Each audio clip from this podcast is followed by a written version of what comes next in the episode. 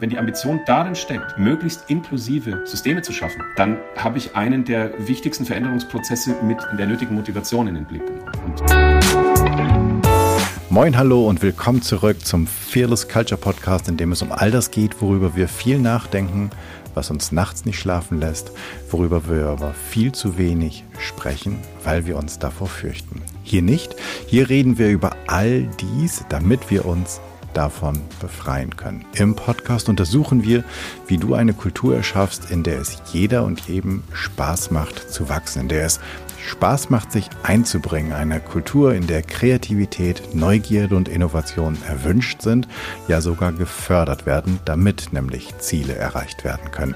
Wir schauen uns an, was funktioniert untersuchen aber genauso furchtlos die Schattenseiten, die nämlich genau diese erfolgsrelevanten Prozesse verhindern können und wir finden Lösungswege. Im Podcast unterhalte ich mich mit Menschen, die sich bereits auf den Weg gemacht haben, die näher hinsehen, die genauer hinhören, die die richtigen Fragen stellen oder vielleicht sogar schon Antworten gefunden haben. Heute ist mein Gast Robert Franken. Er ist ähm, oder er war CEO von Urbia. Das ist eine Familien-Online-Community von Eltern.de. Er ist Managing Director bei Chefkoch gewesen und seit 2014 ist er selbstständiger Berater und unterstützt Unternehmen bei Transformationen. Und Robert ist eine der, finde ich, ganz wichtigen Stimmen, wenn es um das Thema Diversity und Inklusion geht. Gerade ähm, als man für den Feminismus. Er ist Beiratsmitglied von Panda. Er hat selbst eine Plattform mitgegründet, die heißt Male Feminists of Europe. Und ich bin super froh, dass ähm, wir ihn heute hier in diesem Podcast haben. Bevor ich die ganze Zeit quatsche, Robert, vielen, vielen Dank, dass du dir die Zeit nimmst für uns und stell dich doch gerne den ZuhörerInnen noch einmal selbst kurz vor. Ja, ich habe zu danken. Danke für die Einladung. Schön bei dir zu sein. Ähm, ich, du hast ja eigentlich schon ziemlich viel gesagt über mich. Ich bin sitze hier seit knapp 20 Jahren als Exilfranke in Köln und ähm, habe mich jetzt in meine Selbstständigkeit zu den letzten Jahren bewegt, so ein bisschen zwischen den Themen Diversity, Inclusion und Organisationskulturen und das, was du in deinem Intro gesagt hast, das hat ganz, ganz viele Anknüpfungspunkte zu dem, was mich beschäftigt. Nicht nur, weil ich es mache im beruflichen Kontext, sondern weil es mich auch privat und persönlich sehr ähm, interessiert und ich einfach sehr neugierig bin auf das, was wir heute zusammen erforschen und erörtern. Mhm. Ich steige ja immer gerne mit der Frage eine Fearless Culture, also eine Kultur ohne Furcht, so ein Klima, in der, keine Ahnung, alles möglich ist, zumindest Furcht nicht. Hast du das mal erlebt oder hast du eine Fantasie davon? Naja, da sind wir eigentlich schon mitten im Thema, weil ich natürlich qua Disposition und ähm, ja, Setup generell weniger Angst habe als unter Umständen andere Menschen. Weil ich ja privilegiert bin, sozusagen, als ähm, Teil einer gewissen normativen Mehrheit hierzulande ähm, und dementsprechend schon andere Startbedingungen immer hatte, glaube ich. Ist mir nicht immer bewusst gewesen, aber es wird mir immer bewusster. Ähm, den Idealzustand, wie man sich sowas vielleicht vorstellt, habe ich noch nicht erlebt. Ich weiß auch gar nicht, ob es den gibt, aber es gibt zumindest den Wunsch, solche Kulturen zu schaffen. Und man trifft glücklicherweise, und das wird dir ähnlich gehen, immer mal wieder auf Menschen, die sich nicht davon abbringen lassen, diese Kulturen zu schaffen oder schaffen zu wollen. Und das ist das, was mich tatsächlich motiviert und auch dabei hält, mich da im Diskurs zu engagieren, aber eben auch im Kleinen an diesen Kulturen zu arbeiten, weil ich mir eben nicht anmaße, da die großen Hebel in der Hand zu haben. Ähm, was mich aber auch natürlich neugierig macht, auf die zu blicken, die unter den Gegenteil dieser Fearless Cultures äh, zu leiden haben, die entweder marginalisiert oder diskriminiert werden und zu verstehen, was die Faktoren dafür sind. Und das ist manchmal gar nicht so einfach. Und es ist auch ganz, manchmal gar nicht so einfach für die, die diese Kulturen eigentlich bilden, zu verstehen, ähm, an welchen Stellen sie unter Umständen Menschen ausschließen, auch wenn sie das gar nicht intendieren. Mhm. Ähm, das ist so ein bisschen der Themenbereich, der mich dort fasziniert. Den Idealzustand einer komplett angstfreien Kultur habe ich, glaube ich, noch nicht erlebt, aber ich finde den Faktor innerhalb von Organisationskulturen, ob man den jetzt Angst oder vielleicht auch Anpassungsdruck an bestimmte Erwartungshaltungen nennt, ähm, sehr, sehr interessant und wichtig und notwendig zu beleuchten ähm, und äh, versuche mich da auch immer wieder in den Auseinandersetzungen mit meinen Kundinnen, Kunden, GesprächspartnerInnen ähm, an solche Dinge ranzutasten. Und, und zwar auch jenseits des eigentlichen Auftrages innerhalb eines Projekts, sondern auch wirklich mal sich der Essenz dessen zu nähern, was du gerade beschrieben hast. Weil darüber wird ja kaum gesprochen. Das wird ja, das wird ja gar nicht, das, da, da erscheint ja sozusagen die, diese Vision, diese Utopie schon fast zu groß für ganz viele Menschen. Ähm, die sagen dann, nee, aber wir sind ja hier in einem Kontext, in dem wir sehr pragmatisch vorgehen müssen und deswegen können wir uns das jetzt gar nicht erlauben. Und ich finde es eigentlich ganz spannend, jetzt mal mit dir zusammen auch drauf zu blicken oder blicken zu können, ähm, was das in der allerletzten Konsequenz unter Umständen ja auch bedeuten würde. Also wie viel, wie viel, wie viel trauen wir uns dazu, wie viel Ambition können wir da aufbringen? Mhm. Ja, ich finde, das ähm, hatte ich vor kurzem erst im Interview, das Ganze als eine Utopie zu bezeichnen. Ähm, ist schon spannend. Auf der anderen Seite hatte ich durchaus schon ein paar Gäste, die und Gästinnen, die gesagt haben, nee, ich durfte mal in einem Team arbeiten. Ich hatte einen Chef, der hat, der hat wirklich eher gefördert als gefordert und da war alles okay, solange wie er oder sie das Gefühl hatten, ja, ist, ich bringe mich ein. Und dann denke ich, okay, dann kommen wir da schon ziemlich hin ähm, wenn quasi der Status quo ewig hinterfragt werden darf für ein besseres. Und ähm, ich finde, das, was wir uns vorgenommen haben, nämlich heute mal über darüber zu sprechen, wie, welchen Anteil oder wie wir die Männer dazu bekommen, so verstehe ich Male Mobilization, aber ich würde das gerne von dir auch nochmal definiert haben. Für mich ist sozusagen, wie mobilisieren wir, ganz, ganz, ganz direkt übersetzt, wie mobilisieren wir den, du hast das super schön gesagt, dass du Teil einer ja privilegierten Gruppe bist, ob du dir dessen immer bewusst bist oder nicht, genauso wie ich. Ähm, wie kriegen wir die, die vermeintlich, und ich glaube, das ist ein Teil des Problems, ja erstmal nur Abstriche machen müssen, denn wir brauchen weniger Männer und mehr Frauen. Ähm, wir brauchen weniger Weiße oder Bio-Deutsche und mehr mit anderen ähm, Erfahrungshorizonten. Wir brauchen weniger 50-Jährige und vielleicht mehr 70 und 20-Jährige. Ich habe keine Ahnung. Wir brauchen ganz, ganz viel mehr von dem Bunten.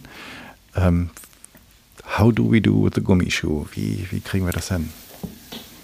Naja, du sprichst ja eines der Kernprobleme äh, in diesem Zusammenhang an, nämlich dass es einerseits sehr schwer fällt, sich mit der eigenen Privilegiertheit auseinanderzusetzen, weil da ganz oft ein Vorwurf immanent ist. Ähm, viele empfinden das als Vorwurf, wenn man ihnen aufzeigt, wie privilegiert sie sind.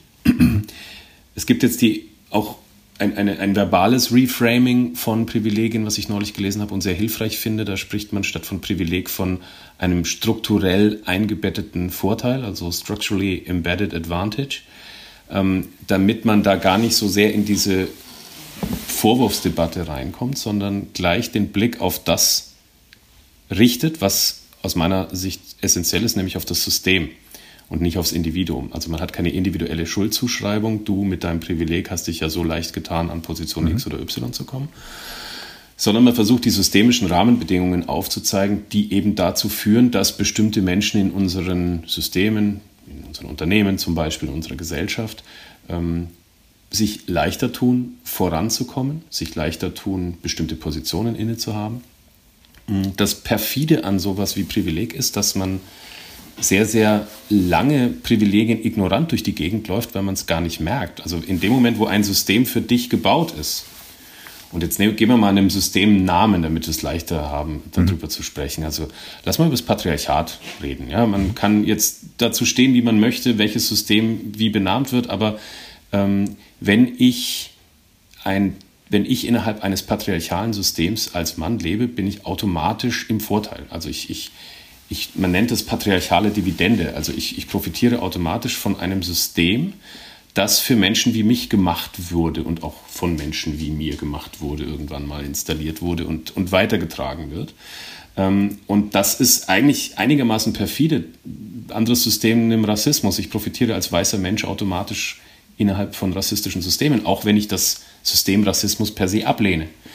Und wenn ich das weiß, dann ist dann nicht unbedingt gleich der individuelle Vorwurf da, sondern dann ist eher so eine Neugier da, zu verstehen oder verstehen zu wollen, wie diese Systeme wirken, wo sie ausschließen und wo ich unter Umständen eine Chance habe, an ein paar Rädchen zu drehen, dass diese Marginalisierung und Diskriminierung weniger wird.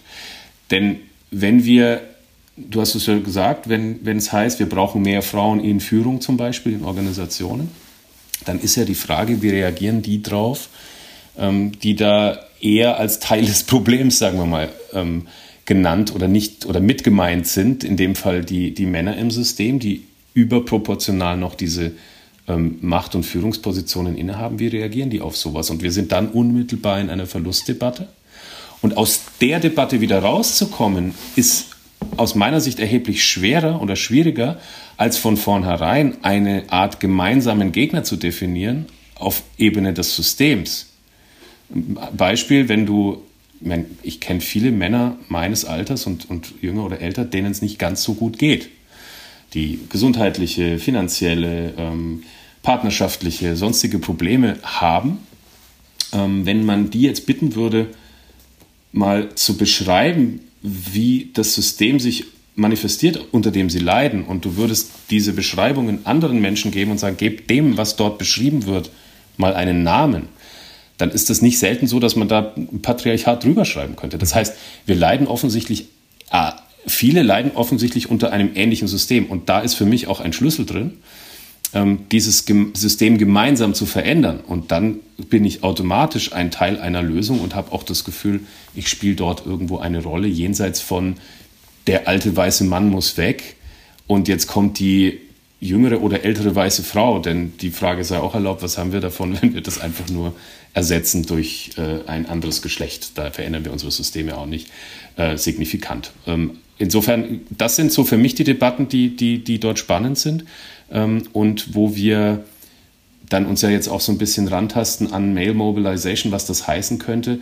Ich glaube, diese Mobilisierung bei Männern muss und kann vor allem in die Richtung der Wahrnehmung dieses Systems gehen. Und deswegen halte ich es für so wichtig, dass wir mit vielen Männern und unter Männern über unsere Systemerfahrungen sprechen. Was machen diese Systeme mit uns? Wie geht es uns denn damit? Weil ich glaube, dass wir schnell identifizieren, dass wir aus einem sehr engen Rollenrepertoire ähm, nur uns bedienen. Mhm. Und da ist der Schlüssel, wenn man die Frage beantwortet, was habe ich eigentlich davon, diese Systeme mit verändern zu helfen, naja, unter Umständen ähm, speist sich dann deine eigene Sozialisation und deine eigene Manifestation als Mann, als Mensch ähm, aus, aus viel, viel mehr Parametern, als das bisher unter Umständen der Fall war. Das ist die schöne Theorie. Ähm, die Praxis, die entfaltet sich dann tatsächlich in, in den Gesprächen. Mhm.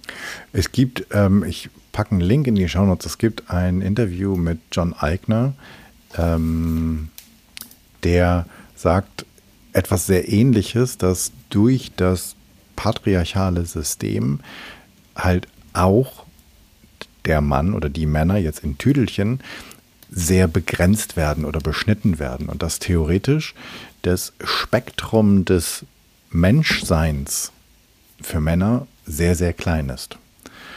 Und ich habe gerade mir aufgeschrieben, dass, und ich fand es als, als Gedanke, dass wenn ich als, ne, du, hast, du hast gesagt, naja, ich, ich bin jetzt sozusagen als Weißer im Rassismus, ich profitiere, profitiere davon, ja, aber ähm, genauso wie ich als Mann im Patriarchat ähm, äh, profitiere, das wäre so ein bisschen wie, ich lebe in so einem, ich übertreibe jetzt mal, in so einem Bonschenladen, in dem alles irgendwie, in dem es mir ja gut geht, aber ich kriege ja relativ wenig mit. Also ich lebe ja quasi in so einer zwar angeblich für mich gemachten, aber trotzdem in einem Art goldenen Käfig.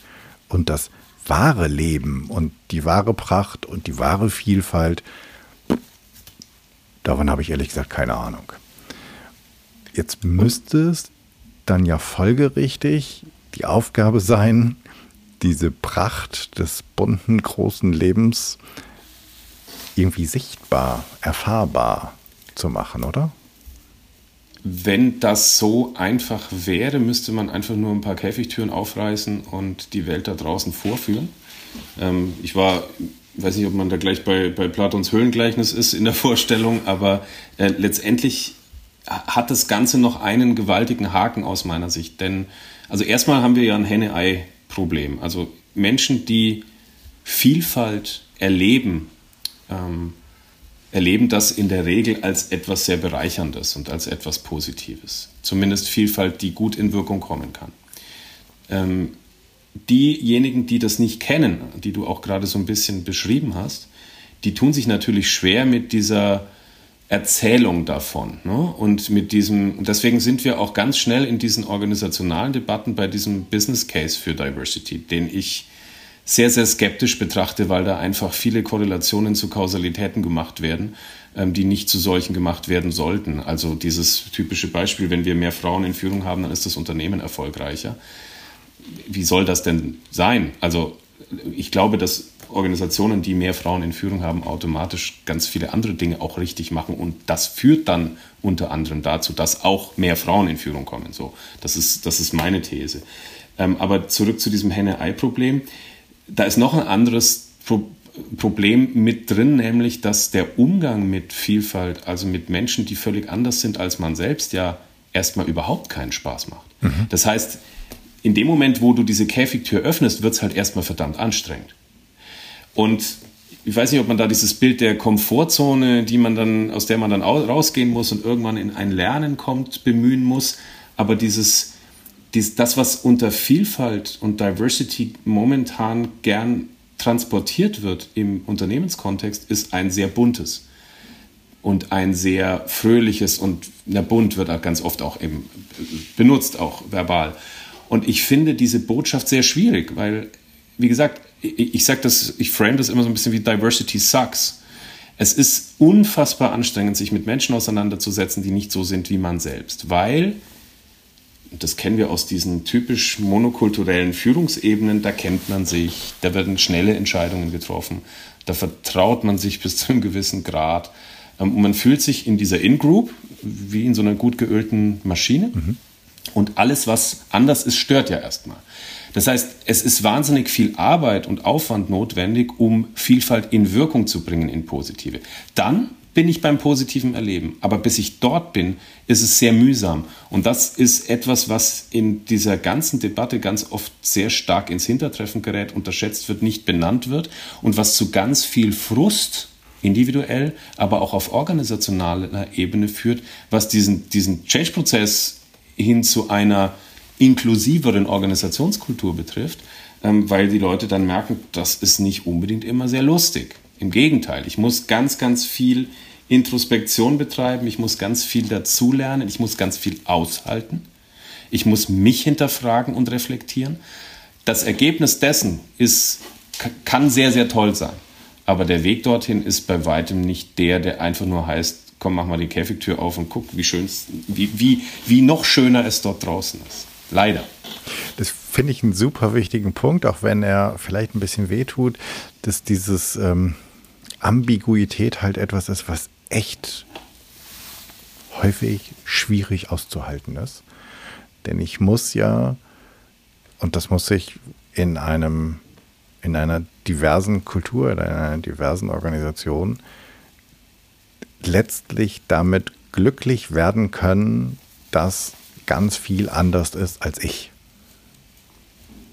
Und ja, damit können wir dann vielleicht ganz tolle Dienstleistungen und ganz tolle Produkte und ganz tolle Services, die ganz viele Menschen, nämlich auch die, die anders sind als ich, glücklich machen. Aber ich muss halt aushalten, dass es nicht so ist wie ich. Zumindest eine Zeit lang, bis ich diesen Horizont dann habe. Hast du schon ähm, Erfahrung damit, wie lange dieser Prozess dauert oder wel welche Schritte dieser Prozess hat des Aushalten.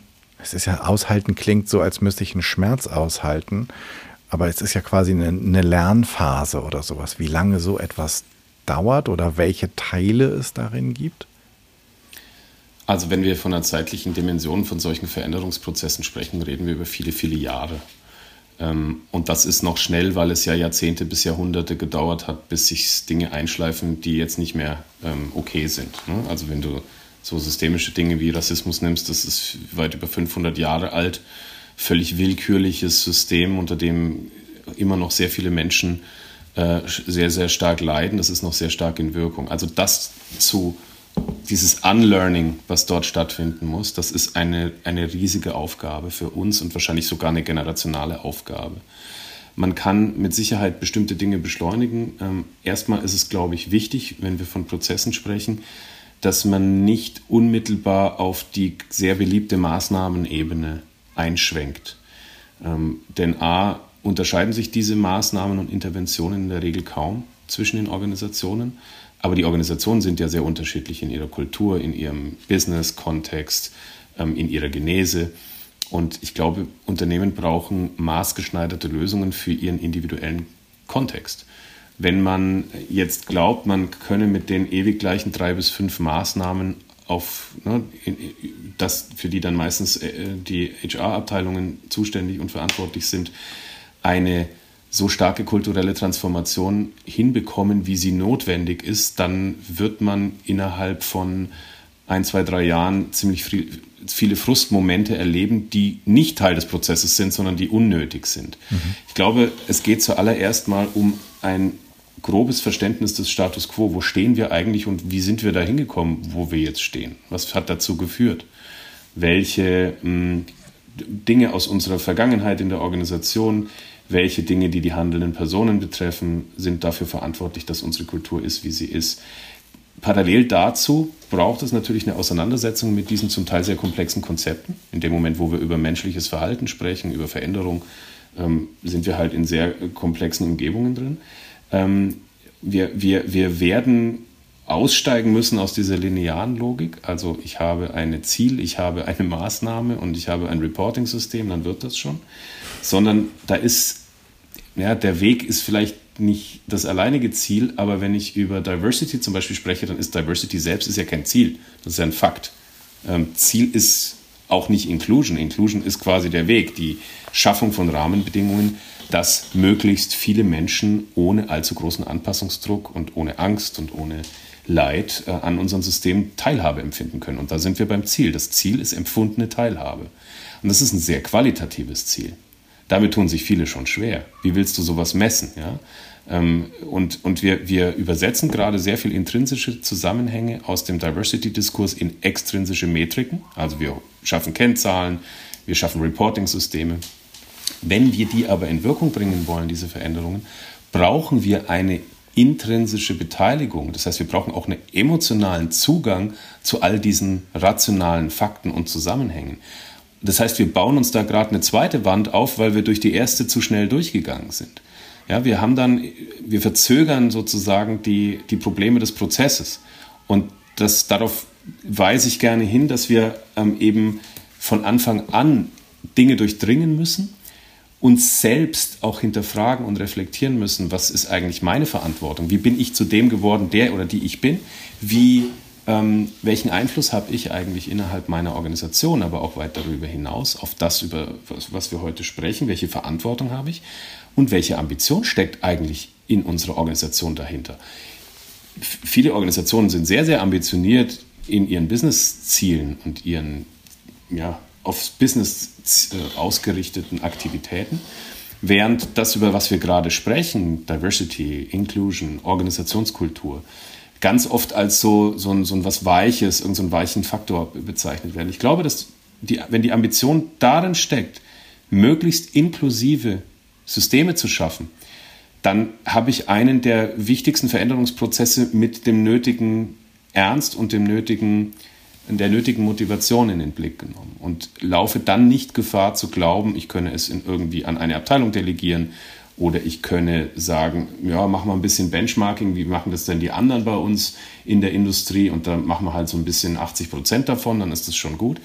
Die wirklich ambitionierten ähm, Unternehmen, die werden über, ihr, über die Schaffung von inklusiven Organisationskulturen ein sehr disruptives Element in den nächsten Jahrzehnten schaffen. Denn es wird darauf ankommen, ähm, in unseren komplexen Umgebungen, Menschen an Organisationen zu binden, die sich dort wirklich auch sicher und wohlfühlen und ihr, äh, und ihr gesamtes Repertoire und ihre gesamten Fähigkeiten mh, auch in Umsetzung bringen können.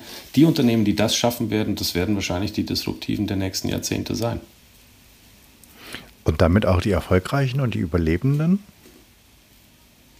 Oder ähm, werden wir irgendwann in so einer Parallelwelt leben? Wird das so eine erste und eine zweite Arbeitswelt geben? Das ist eine sehr interessante Frage, finde ich, ähm, weil die Frage, auf was ist das, was ich als unternehmerisches Handeln ähm, unterstütze, ausgerichtet. Ne? Mhm.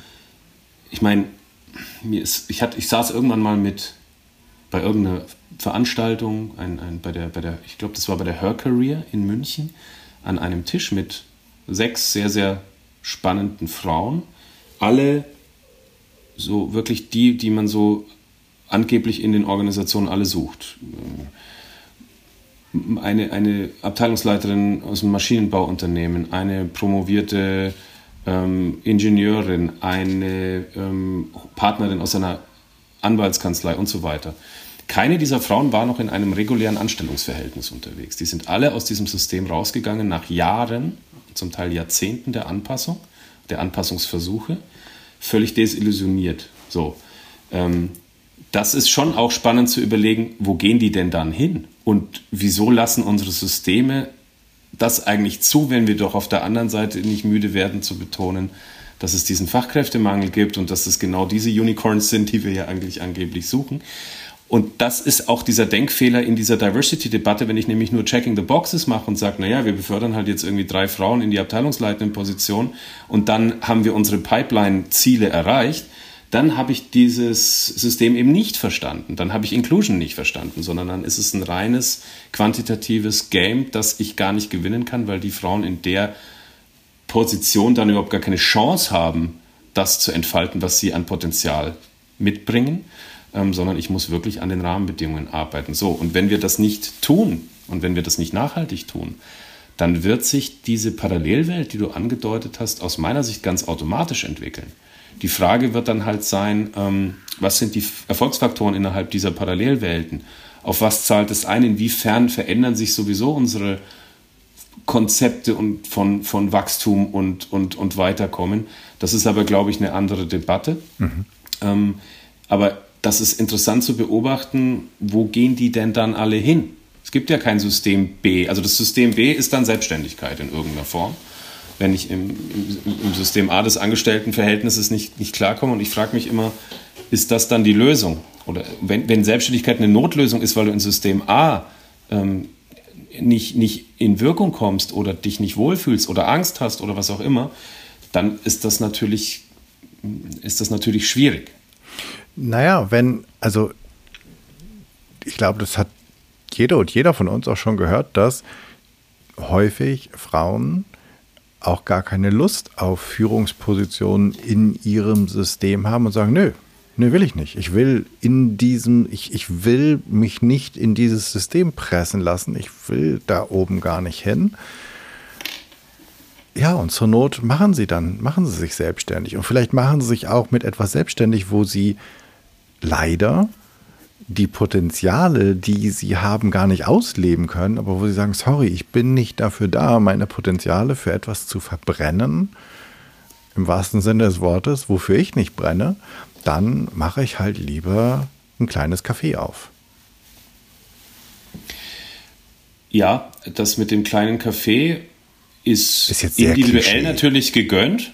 Ne? Wenn, mhm. wenn das eine Person glücklich macht und sie da irgendwie gut klarkommt, fein. Aus, aus, aus gesamtvolkswirtschaftlicher Sicht ist es eigentlich ein Drama, was genau, dann da ein Desaster. passiert. Ne? Also wenn, wenn eine Frau, die sich zu einer Partnerin in der Anwaltskanzlei hochgearbeitet hat, dann rausgeht, dann ist das ist ja ein, ein, ein Alarmzeichen für, für das System. Und es ist ja ein, ein volkswirtschaftlicher Verlust von dem individuellen Drama, müssen wir jetzt ja gar nicht reden der, das ist Wahnsinn. Und das Narrativ, was du ansprichst, dieses, das ist ja, das wird ja auch instrumentalisiert. Ich höre ja ganz oft, ja, wir haben den Frauen die Positionen alle angeboten, aber die wollen ja nicht. Das wird ihnen dann auch noch zum Vorwurf gemacht. Mhm. So. Ähm, und ich weise dann gerne darauf hin zu sagen, aber wozu sollen denn die Frauen Ja sagen, wenn ihr ihnen bestimmte Führungspositionen anbietet? Bietet ihr ihnen einfach die an, die es schon immer gab und jetzt soll es halt eine Frau statt ein Mann machen? Dann habt ihr halt einige Perspektiven nicht in, in, in, in, eurer, in eurer Wahrnehmung. Beispiel zum Beispiel die Gender Care Gap, also die Sorge-Arbeitslücke zwischen den Geschlechtern, die ja erforscht ist und die ähm, im Schnitt anderthalb Stunden täglich beträgt, ähm, die aber in dem Moment, wo ein Kind im Haushalt lebt, ähm, deutlich, deutlich größer ist. Ähm, die Frauen haben im Durchschnitt eine signifikant große sogenannte Mental Load, das heißt, sie haben eine psychologische Grundbelastung, die gespeist ist durch ganz, ganz viele Mikroaufgaben, die jede für sich einzeln betrachtet nicht schwer sind umzusetzen. Mhm. Ähm, das ist die Kategorie, ähm, mein Kind braucht neue Schuhe, äh, habe ich Impfung XY im Blick und ich brauch, wir brauchen noch Toilettenpapier zum Einkauf, die aber in Summe, weil es tausende dieser kleinen Microtasks sind, Menschen ins Kippen bringen, beziehungsweise eine so hohe Grundbelastung erzeugen, dass das Angebot einer Führungsposition on top kein Angebot ist, sondern das ist eine Art vergiftetes Angebot. Denn ich muss schon sehr stark überlegen, a, kann ich mir das noch zumuten energetisch, zeitlich? B, ich weiß ja, dass wenn ich diese Position bekomme, ich überdurchschnittliches leisten muss. Einfach weil die Wahrnehmung von männlichen und weiblichen Leistungen ganz unterschiedlich ist. Das heißt, eine Frau wird, das ist eher eine schlaue Antwort zu sagen, das mache ich nicht. Das daraus abzuleiten, dass Frauen nicht wollen, ist ja perfide. Ähm, und das ist das, worauf ich nicht müde werde hinzuweisen. Wir müssen diese Rahmenbedingungen schaffen. Und jetzt erweitern wir auch gerne mal das Thema weg vom binären Mann-Frau. Das geht, gilt ja auch für Menschen mit intersektionalem Background, die mhm. überdurchschnittlich belastet werden, sei es durch ähm, sowas wie eine Mental Load im Care-Umfeld, sei es durch äh, fortwährende Diskriminierung und Marginalisierungserfahrung. Ne? Und das, deswegen ist das so wichtig, dass wir als Organisationen diese individuelle Load ähm, antizipieren und dass wir uns die auch zur Aufgabe machen und nicht sagen, ja, wir können nicht alles lösen, das ist ja ihr Privatding. Nein, das ist es eben nicht. Es sind völlig unterschiedliche Voraussetzungen, für die wir als Organisationen, als Gesellschaft Antworten finden müssen, sodass diese Systemflucht nicht auf die Art und Weise stattfindet, wie du sie vorhin beschrieben hast. Mhm. Genau, weil letztlich ist es für jede Organisation ein Alarmzeichen oder eigentlich irgendwie so ein, so ein Sechser im Zeugnis, wenn genau diese Frauen gehen, ähm, volkswirtschaftlich. Aber auch da ist ja Deutschland leider eher so ähm, Durchschnitt oder schlechter Durchschnitt, was politische strukturelle Rahmenbedingungen angeht, um das System zu verbessern. Und da, das ist so ein also die Frage stelle ich mir immer wieder und dann brauche ich ganz dringend ein Glas Wein.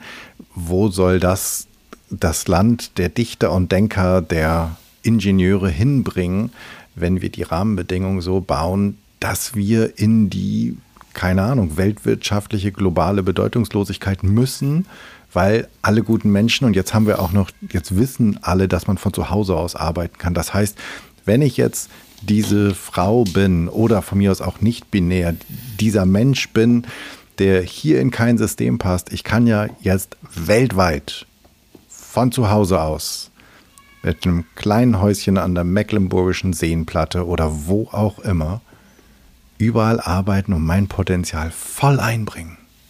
Na, du sprichst natürlich jetzt von den schon auch privilegierteren Frauen. Genau, ich spreche ja jetzt genau. Großteil, die das gar nicht können mhm. und die ähm, die gar nicht die Chance, die Energie, das Wissen haben, ähm, da, da tätig zu werden. Und deswegen müssen wir auch darauf gucken und sagen, ähm, wir werden keinen, keinen Trickle-Down-Effekt haben, wenn wir Aufsichtsräte und Vorstände weiblicher besetzen. Also mhm. glaube ich nicht dran. Das ist zwar eine politische Rahmensetzung, die ich auch für sinnvoll halte, ähm, wenn es um Quoten geht, wie jetzt im FIPOC 2-Gesetz, ähm, aber es ist nichts, was ähm, alle sozusagen erreicht. Ähm, und da müssen wir natürlich auch drauf gucken. Und da finde ich, haben die Organisationen, zumindest viele Organisationen, eine, einen, einen großen Hebel, dessen sie sich zum Teil gar nicht bewusst sind. Also ich habe ja diese Gate-to-Gate-Denke, also ich kümmere mich nur um meine Leute, so, wenn sie ein- und ausstempeln und alles andere interessiert mich nicht, das, die, ist ja, die ist ja nicht mehr durchhaltbar und ist auch nicht sinnvoll. Denn ich habe unmittelbaren Einfluss auf die Arbeitnehmenden in meiner Organisation plus mindestens deren Familien. Aber ich habe es auch weit darüber hinaus. Wenn Firmen sich dessen stärker bewusst werden, werden für Organisationen auch andere Rollen im politisch-gesellschaftlichen Diskurs einnehmen und merken, sie können Rahmenbedingungen gestalten, die weit fluider und flexibler sind als das, was rein gesetzlich vorgegeben ist. Und da passiert ja gerade sehr viel. Da ist Corona ja auch so ein bisschen Beschleuniger ähm, ähm, gewesen, glaube ich. Da müssen wir jetzt gucken, wie sich das in das angebliche New Normal gießt. Ähm, Hast du da mal ein da, konkretes Beispiel, damit wir das plastisch machen können?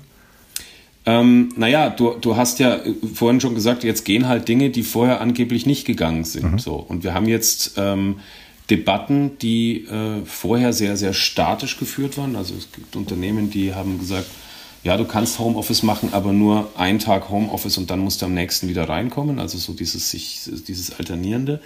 Das hat ja keine sachliche Grundlage. So. Ähm, da ist jetzt erheblich mehr Flexibilität reingekommen, weil, es sein musste. Also die, die Firmen haben ihre Leute nach Hause geschickt und die haben genau die Erfahrungen gemacht, die du gerade beschrieben hast. Die haben aber natürlich auf der anderen Seite auch extrem negative Erfahrungen gemacht. Das heißt, die Gender Gap hat sich ist nochmal ähm, eskaliert. Ähm, das, das Care-Thema ist nochmal ähm, stärker auch wahrnehmbar geworden. Und wir haben ja grundsätzlich eine Diskussion gerade über Arbeitszeiten und Arbeitszeitmodelle. Wir reden immer noch von Vollzeit und Teilzeit. Und wir, wir haben äh, diese Flexibilität, die es dort bräuchte, ja noch gar nicht drin. Ja, also es gibt jetzt ja einige, die experimentieren damit. Wir gucken auch wieder sehr stark auf skandinavische Länder, ähm, die das schon, schon machen und da schon ein paar Schritte auch ideologisch weiter sind. Ähm, aber die Leute lernen jetzt diese Erfahrungen zu machen und ähm, wir, wir müssen uns schon überlegen, und jetzt kommen wir mal auf das Thema heteronormative Kleinfamilie, wenn es kurz erlaubt ist. Ähm, du hast früher hast das ganze System ist ausgerichtet auf eine Person, die 40 plus x Stunden die Woche arbeitet und eine Person, die im Hintergrund all das an Care-Arbeit übernimmt, was eben die andere Person nicht leisten kann. So. Das neue Thema ist aber nicht 40 plus 0, sondern 40 plus 40. Das ist der Anspruch. Und an dem zerbrechen gerade ja alle. So. Das kann es also nicht sein in die Richtung. Wir haben nur begrenzte Wochenarbeitszeiten zur Verfügung als Familien sowieso. An all das müssen wir ran. Und wir müssen an diese ganzen Dogmen ran, die Firmen jetzt aus den Händen genommen werden, ähm, wo ein großer Kontrollverlust und Angst vor Kontrollverlust gerade stattfindet in sehr vielen Führungsebenen. Das müssen wir alles erstmal neu ausprobieren und neu zusammensetzen und uns darüber verständigen, was ist hier eigentlich die Norm? Oder gibt es die Norm gar nicht mehr? Gibt es eine Art Normendiversität? Ähm, viele Unternehmen haben das ja schon gelebt und die waren die, die perfekt vorbereitet waren auf diesen angeblichen Ausnahmefall durch eine Pandemie. Aber viele, die mussten das jetzt mühsamst lernen und die können, tun sich jetzt schwer, ihren Leuten zu erklären, warum das vorher nicht ging oder jetzt unter Umständen wieder eingefangen werden soll. Das ist schon positiv, finde ich, für die Debatte. Ähm, aber es, ist, es sind ganz, ganz viele Dinge einfach noch nicht in den Blick genommen worden, unter anderem eben diese Dimension Care. Mhm. Ich würde gern nochmal auf unsere Männer zurückkommen, auf die, die Männer, die wir mitnehmen müssen, weil der weiße Mann, der im, in unserem System sozusagen der Privilegierte ist, oder wie hast du es vorhin gesagt, der strukturell bevor, Bevorteilte, mhm. ähm, der, der ist ja sozusagen die, trotzdem irgendwie die Mehrheit und vor allen Dingen die Mehrheit derer, die in den entscheidenden Position sitzen. Ähm, und der muss jetzt einsehen oder erfahren, dass es klug wäre, zukünftigen Generationen etwas anderes zu ermöglichen. Und zwar klug für sich, weiß ich nicht, klug für die nachfolgende Generation mit Sicherheit, ähm, klug für seine Organisation wahrscheinlich, klug für die Volkswirtschaft hundertprozentig. Ähm, was sind da die konkreten Ansätze, die mitzunehmen? Weil die Zahlen, das ist, das ist das, was ich so zermürbend finde, die Zahlen das, was ich es Studien hoch und runter gibt, dass Teams, die divers aufgestellt sind, im Endeffekt bessere, besser performen. Das äh, gibt's alles, ja. Das Unternehmen mit einer anständigen ähm, Organisationskultur über einen längeren Zeitraum außergewöhnlich gut performen, wissen wir alles. Nützt ja nichts. Deswegen verzichte ich ja, deswegen gebe ich ja trotzdem ungern meinen Sessel auf. Also welche Dimensionen müssen wir aufzeigen, damit wir sie mobilisiert bekommen? Also ich glaube, du sprichst einen wirklich wesentlichen Kern dessen an, was es so schwierig macht. Also einerseits gebe ich dir völlig recht, wir haben ein Umsetzungsproblem, kein Erkenntnisproblem, mhm. wenngleich diese Erkenntnisse auch nicht allen Menschen schon zugänglich sind. Ähm, viele wissen gar nicht, was sie nicht wissen. Und die Frage ist ja, wenn man dann sie dabei unterstützt, aus diesem unbewussten Nichtwissen in ein vielleicht Bewusstsein des, was ihnen bisher irgendwie ähm, nicht untergekommen ist, zu bringen, was sie dann daraus machen. Das ist ja der entscheidende Punkt. Ne? Welche, welche Schlussfolgerung ziehst du denn daraus, wenn dir aufgezeigt wird, was du unter Umständen dort alles übersehen hast? Das ist auch ein zum Teil sicherlich schmerzhafter Prozess, weil natürlich ganze Erwerbsbiografien plötzlich zur Disposition stehen in der Wertung. Und das ist kein schöner, kein schöner Prozess, zumal es dann noch geframed ist als du böser, privilegierter, weißer, alter, cis-hetero-Mann. So, mhm. Ne? Und ähm, das ist sicherlich zum Teil schwer auszuhalten. Nichtsdestotrotz und vielleicht gerade deshalb liegt der Schlüssel darin, genau das zu thematisieren. Und zwar nicht in einer Vorwurfsdebatte, sondern in einer Debatte, der emotionalen Zugänglichmachung dieser Zusammenhänge. Also Männer, die mit Männern darüber sprechen, was dieses System mit ihnen macht. Das, was ich auch eingangs meinte, wenn sie das System beschreiben. Ähm, ich war mal bei einer Versicherung in der großen Rückversicherer in der Schweiz, haha, ähm, und da hat einer der Topmanager auf der Bühne gesagt, er hat sich mal Gedanken über männliche Karrierewege gemacht und er hat die Theorie, dass Frauen ein viel größere Wahlmöglichkeiten haben als Männer. Da war ich erstmal sehr stutzig, als ich das gehört habe, habe dann aber weiter zugehört und er hat dann beschrieben, was er wahrnimmt. Also er sagt, Männer machen quasi Karriere, erwerben sich über dieses Karrieremachen einen Status, werden durch diesen Status attraktiv für eine wie auch immer geartete Partnerschaft und können dann Familie, Kinder und sowas haben. Und wenn er, während er das so beschrieben hat, habe ich mir das so als wirkliche Einbahnstraße vorgestellt der Möglichkeiten. Denn in dem Moment, wo etwas dazwischen kommt, ein Hindernis auftaucht, haben sie ja selten Workarounds zur Verfügung. Das ist nicht Teil ihres Repertoires, sondern sie gehen geradeaus durch. Und zwar mit der Gefahr, ähm, gesundheitlich dort Schaden zu nehmen, äh, mit der Gefahr, die Beziehung zu Partner, Partnerinnen, Kindern zu verlieren, mit der Gefahr, sich finanziell zu übernehmen und so weiter. Wir kennen, manch, es ist viel Klischee, aber wir kennen alle Männer, denen es eben so geht. Und aus meiner Sicht liegt es auch zum Teil sehr stark daran, dass diese Alternativen nicht zur Verfügung stehen, alternative Lebensentwürfe. Ich habe vor kurzem mit einem ähm, mit einer Führungskraft gesprochen, der war so Geschäftsführer einer, einer kleineren Gruppe, die in eine größere Gruppe aufging und er beschrieb das so, dass sein, seine Partnerin, die habe ihm Jahrzehnte den Rücken quasi freigehalten, das die hat sie auch thematisiert, und sie würde jetzt von ihm erwarten, dass er auch Chef der Gesamtgruppe wird. Das fand ich hochinteressant, weil ihm natürlich dann auch bewusst wird und wurde, dass er jetzt nicht sagen kann, ich mache jetzt einen Step seitwärts und das ist doch alles gut, wir haben genug Geld und ich mache jetzt mal ein bisschen easy, sondern wenn er das machen möchte, hat er einen völlig neuen Aushandlungsprozess, mindestens mit seiner Partnerin. Ähm, und das sind die Gespräche, die wir führen müssen, und zwar früh. Natürlich, und das hast du, finde ich, sehr gut auf den Punkt gebracht, gibt es jetzt so eine Art Übergangsgeneration, die unterdurchschnittlich stark davon profitieren werden, wenn sich diese Rahmenbedingungen verändern.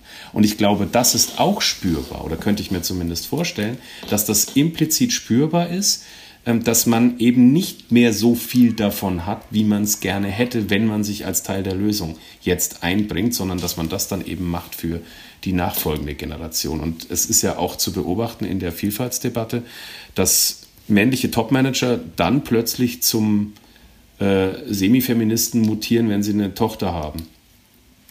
Und das ist natürlich einerseits zu begrüßen, wenn jemand irgendwie Teil einer Debatte wird, andererseits natürlich auch Hanebüchen, wenn es dazu erst eine, eine Tochter braucht, die vielleicht Diskriminierungserfahrung macht, wo man sich schon die Frage stellen muss, kannte der keine anderen Frauen vorher? Weißt du, die, was ist denn mit, mit den Millionen anderen Frauen, die diese Erfahrung machen? Warum ist es wieder nur die eigene Familie, die dort geschützt werden muss? Aber wie dem auch sei, ich glaube, wir ähm, müssen diese Gespräche untereinander führen. Wir müssen an den Punkt kommen, wo wir sagen, was macht uns eigentlich zu dem, was wir als Mann verstehen? Was ist eigentlich mit diesem ganzen Vaterschaftskonzept? Warum ist das so so, so kompliziert? Warum hängen wir da so viel dran? Und wieso müssen wir nicht einfach gesellschaftlich eher gucken, was sind menschliche Bedürfnisse, auch gerne unsere eigenen?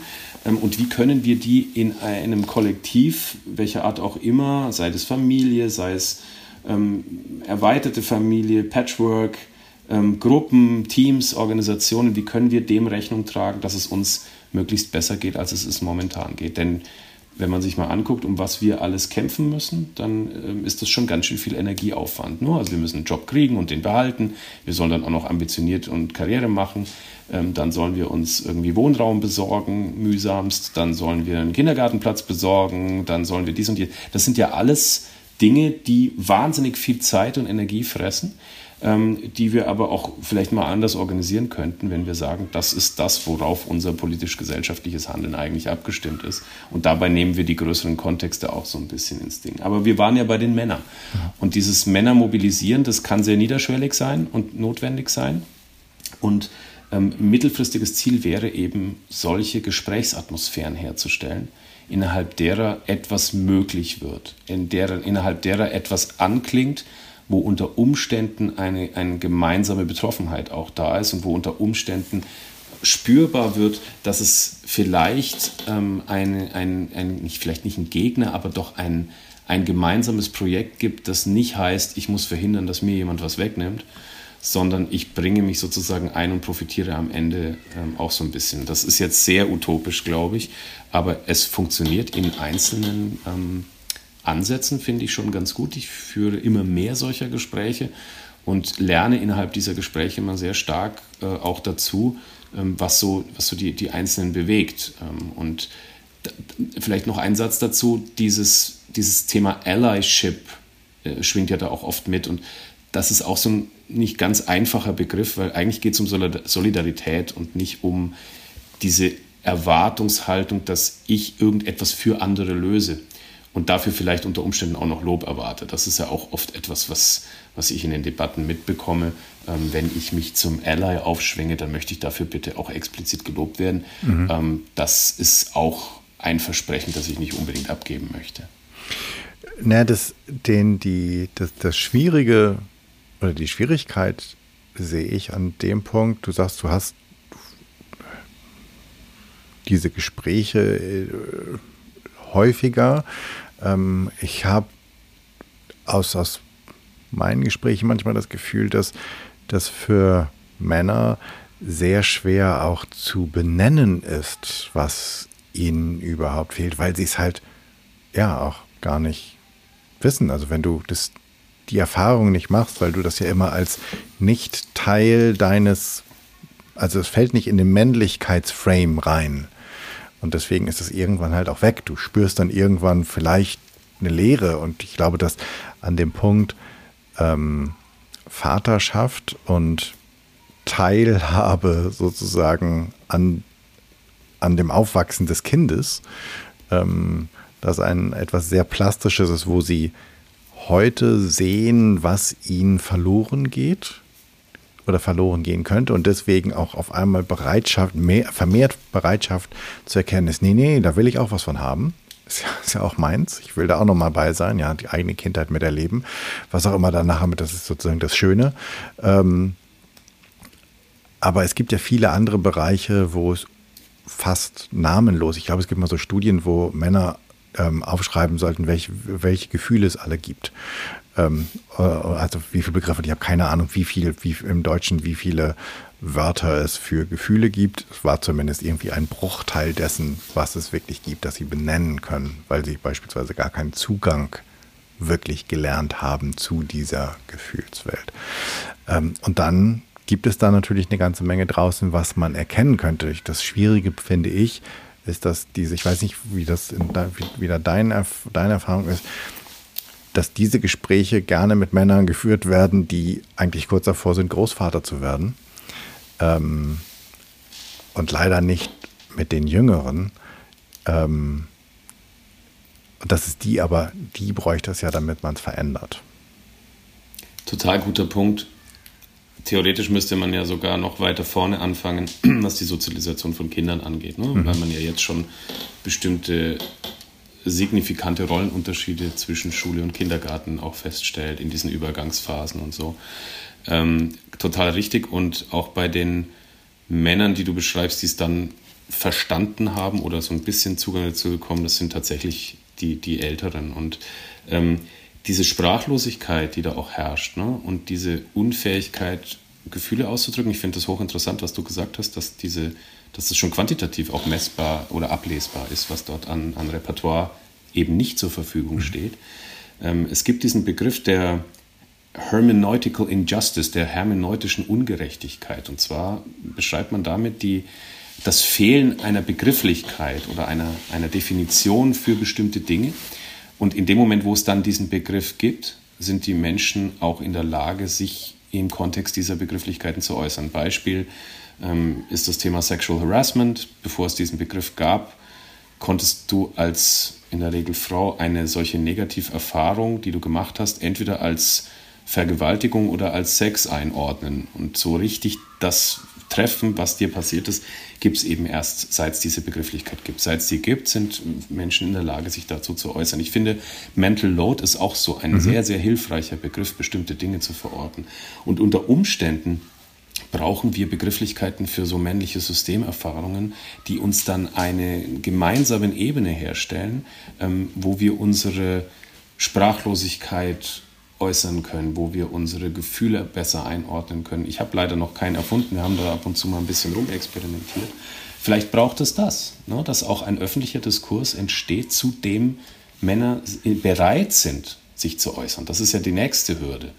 Diese, diese Bereitschaft, die eigene Verletzlichkeit an der Stelle ähm, zu zeigen und ähm, auch zu verstehen, dass sie etwas zurückbekommen, wenn sie in der Lage sind, sich da, sich da zu öffnen die ähm, bestimmte Dinge brauchen aber auch länger. Ne? Also wenn man sich anguckt, welche Paarkonstellationen sich ergeben, dann ist so der moderne Mann, der vielleicht so eher in der Konzeption Caring Masculinity ähm, verortet ist, nicht unbedingt äh, auf der Top-5-Liste der, der gesuchten attraktiven mhm. Partner. Ja, das mhm. ist einfach noch nicht so. Da gibt es viel spannende soziologische Forschung dazu.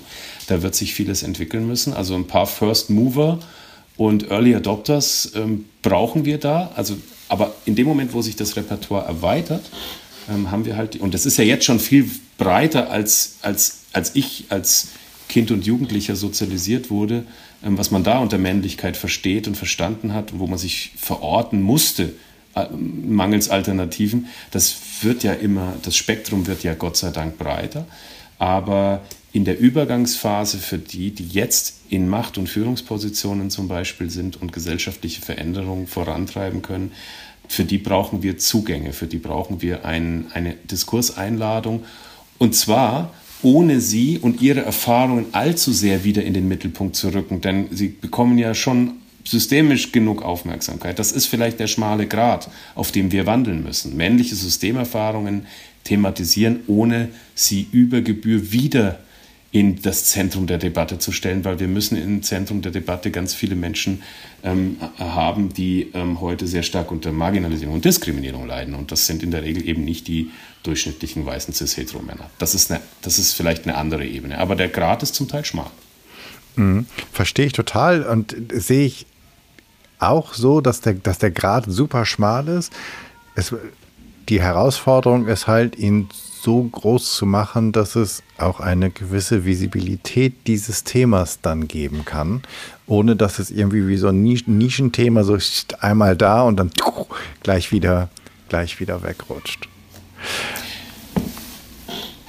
Nee, wir, wir, wir brauchen sie. Wir mhm. brauchen die Männer. Es geht ohne die Männer nicht. Ähm, nicht, weil alle anderen das nicht können, sondern weil sie einfach äh, die Hälfte ausmachen und weil sie überdurchschnittlich viel Einfluss und Macht noch haben. Ähm, sie dürfen auch die Hälfte der Macht und des Einflusses behalten. Das ist ja auch so was Lustiges. Ne? Die Verlustdebatte auf Basis einer 30% Quotenforderung ist ja nachgerade absurd.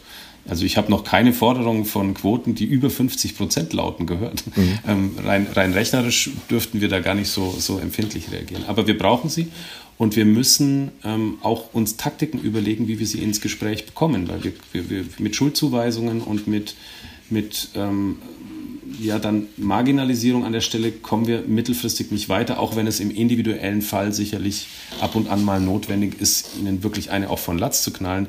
Also diese Balance zu haben zwischen sie, da gibt es ja Konzepte in der Männerarbeit, sie einerseits zu unterstützen in dem, was sie gerade brauchen, sie gleichzeitig und parallel aber auch zu begrenzen in dem, wo sie über bestimmte Dinge hinausschießen und wo sie, wo sie auch schädlich bis hin zu toxisch wirken, mhm. um dann irgendwann eine Ebene zu haben, wo wir uns entwickeln können in, in etwas Neues oder Erweitertes. Ähm, ich glaube, dass diese, dass diese Balance immer da sein muss. Und das sind so Konzepte aus der, aus der Arbeit, da bin ich aber nicht der, der unmittelbare Experte, aber ich bediene mich sehr gerne aus diesen, aus diesen Ansätzen. Ähm, das, was mir noch so ein bisschen im Kopf schwebt, ist, wie kriegen wir das oder gibt es überhaupt eine Möglichkeit, dass wir das ins, also dass das auch von oben in die Gesellschaft gegossen wird? Ich frage mich halt immer, okay, in der Organisation sehe ich das, im individuellen und privaten Umfeld sehe ich das. Und dann frage ich mich, sind andere Gesellschaften da weiter? Kriegen wir das? Weil es bedeutet ja wirklich also vielleicht auch nicht. In meiner Welt bedeutet das einen Systemwandel. Es bedeutet einen Paradigmenwandel, dass wir uns überlegen, und vielleicht ist die Welt jetzt sozusagen kurz, kurz vorm, äh, um ganz pathetisch zu werden, kurz vorm Abgrund so weit, dass wir mal drüber nachdenken dürfen, ähm, ist mehr, mehr, mehr weiter wirklich das Credo oder dürfen wir mal drüber nach, also dürfen wir mal was Neues haben. Siehst du, weil du ja auch mit vielen Menschen im Gespräch bist und weil du das auch vielleicht auch nicht nur aus Deutschland hörst, siehst du, dass andere da weiter schon sind, dass es schon Gedanken gibt, wie man das Ganze auch in einen Rahmen gießt, in dem das eine von unten und das andere von oben wachsen kann?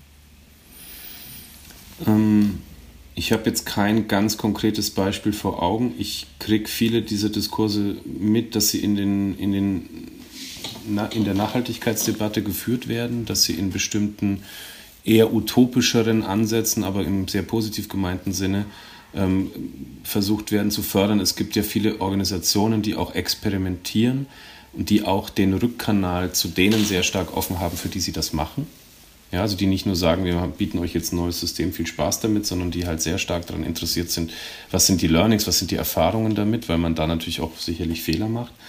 Ähm, ich sehe, auch rein gesellschaftlich ist es ja momentan nicht ganz so einfach, ähm, sehr optimistisch zu sein. Das muss ich schon sagen. Also mag an der an dem Social Media Buzz liegen, aber so jetzt ist auch noch Wahlkampf und dann haben wir eine Pandemie und die Klimakrise ist da.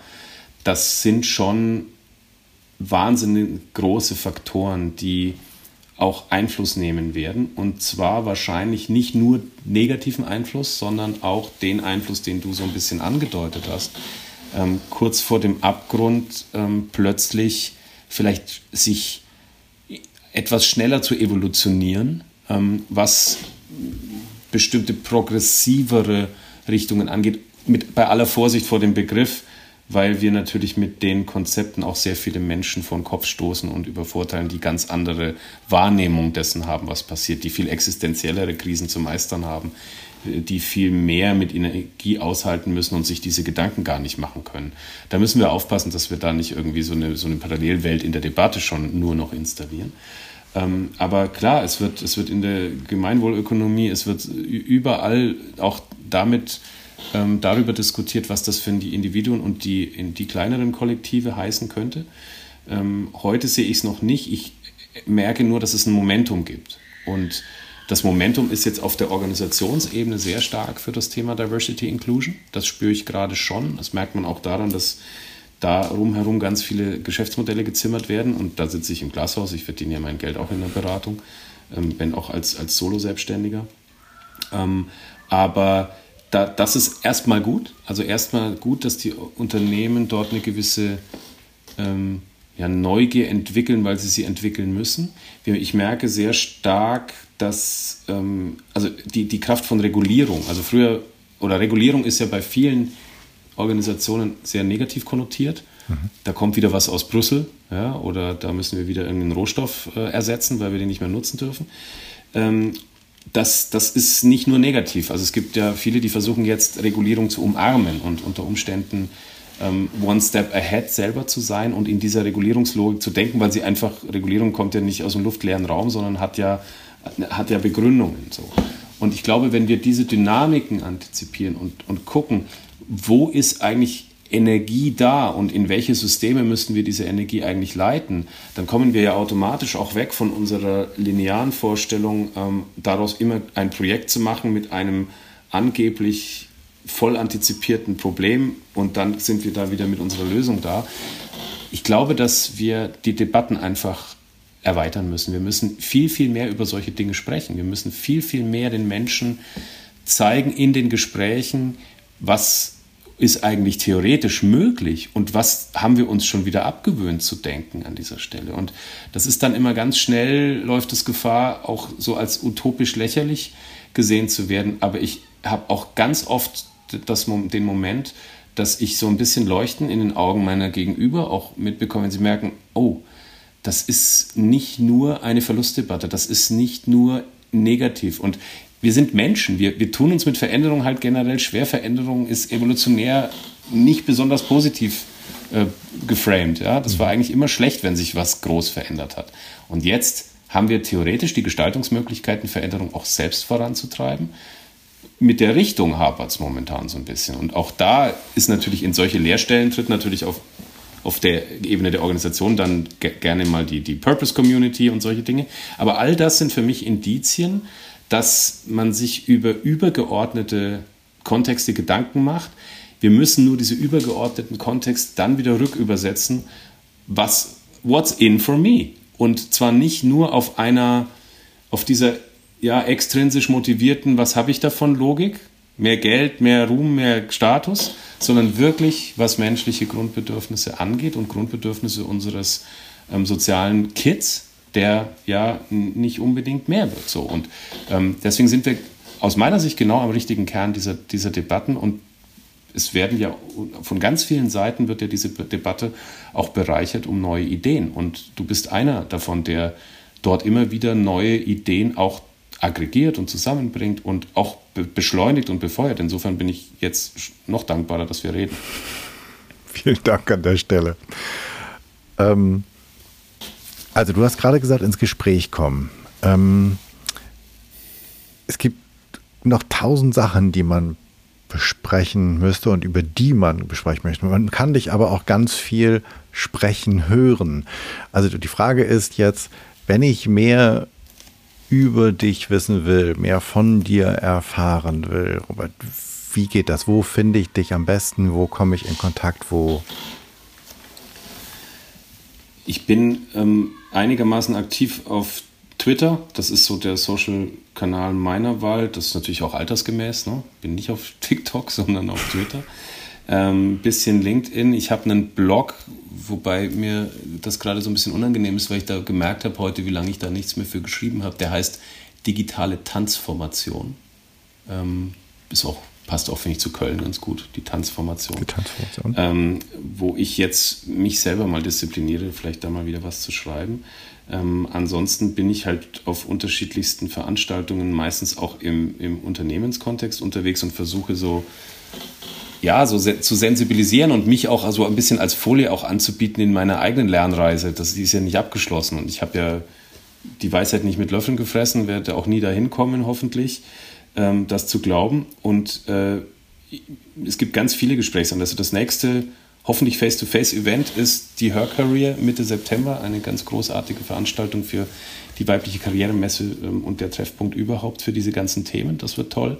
Ähm, und ansonsten habe ich auch eine, auf dem Blog noch eine Liste, wo ich wann was erzähle. Aber man kann mich auch schlicht und ergreifend anmailen, anrufen oder sonst was, wenn man das möchte.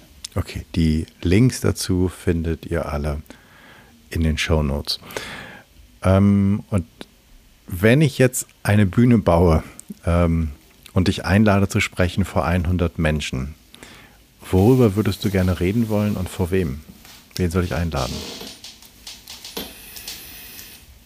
Wenn ich drüber nachdenke, wo ist der größte Hebel, würde ich mir fast 100 Männer in hohen Führungs- und Entscheidungspositionen wünschen, bei denen ich die Chance bekomme, sie für einige dieser Themen zu sensibilisieren, ohne ihnen den, ähm, mit dem Finger auf sie zu zeigen und irgendwelche Schuldzuweisungen zu machen. Ich glaube, das wäre in Sachen Hebel das Spannendste.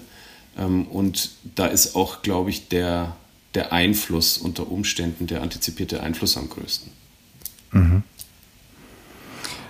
Hast du für uns einen Medientipp? Und jetzt ist ganz egal, ob das ein, ein Buch, ein Blog, ein Podcast, ein Film, eine Serie, eine Doku, ein TED-Talk ist.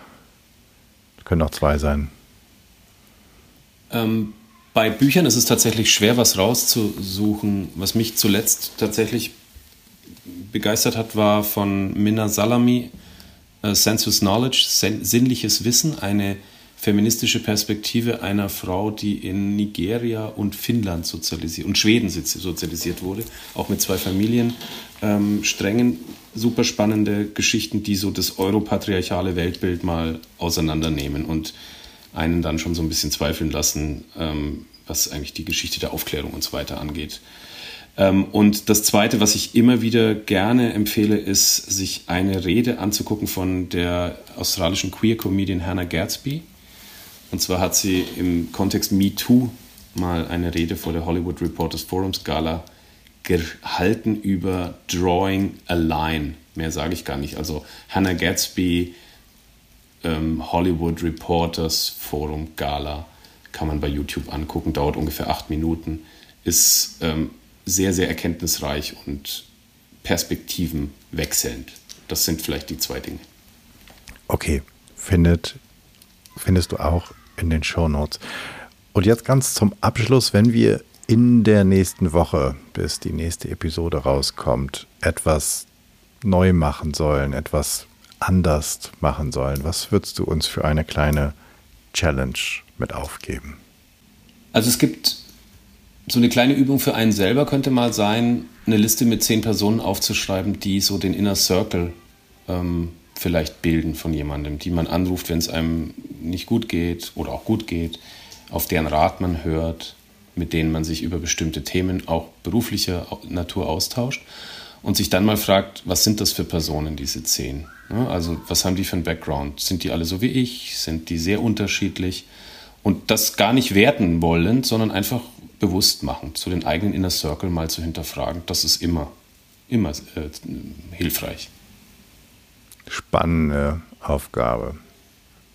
Okay, an dieser Stelle, Robert, tausend Dank für dieses, finde ich, super bereichernde Gespräch. Ich hoffe, du als liebe Zuhörerinnen und Zuhörer, ihr habt auch ganz viel mitgenommen, ganz viel Neues erfahren, ganz viele Denkens- oder Gedankenanstöße bekommen. Ich danke dir vielmals.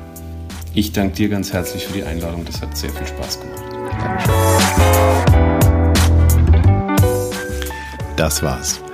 Dank dir fürs Zuhören und ich hoffe, es hat dir gefallen. Es hat dich neugierig gemacht, einmal über verschiedenste Konzepte nachzudenken. Über das Konzept Männlichkeit, über das Konzept des Patriarchats, aber auch über das Konzept der Privilegien. Ich fand das unglaublich inspirierend, mit Robert darüber zu sprechen, wie wir gerade die Männer mobilisiert bekommen, für eine bessere Welt anzustehen, aufzustehen, einzustehen. Und ich hoffe, es hat dich auch inspiriert, furchtloser zu werden und eine Fearless Culture zu schaffen. Ich freue mich über dein Feedback und Ideen, was ich noch machen könnte, was ich besser machen könnte. Für mich ist dieser Podcast ein Herzensthema und dein Feedback bedeutet mir wirklich sehr viel. Wenn du ein Thema hast, von dem du meinst, das müsste mal besprochen werden und du bist eine gute Ansprechpartnerin oder ein Ansprechpartner, oder du kennst eine oder einen, dann schreib mir doch einfach an podcast.janschleifer.com. Abonniere diesen Podcast, wo auch immer du am allerliebsten Podcast hörst und bitte hinterlass mir bei iTunes deine 5-Sterne-Rezension, denn damit wird der Kreis derer, die diesen Podcast hören, größer und wir können alle zusammen etwas verändern. Ich hoffe, du bist bei der nächsten Episode wieder mit dabei. Bis dahin, sei furchtlos, dein Jan.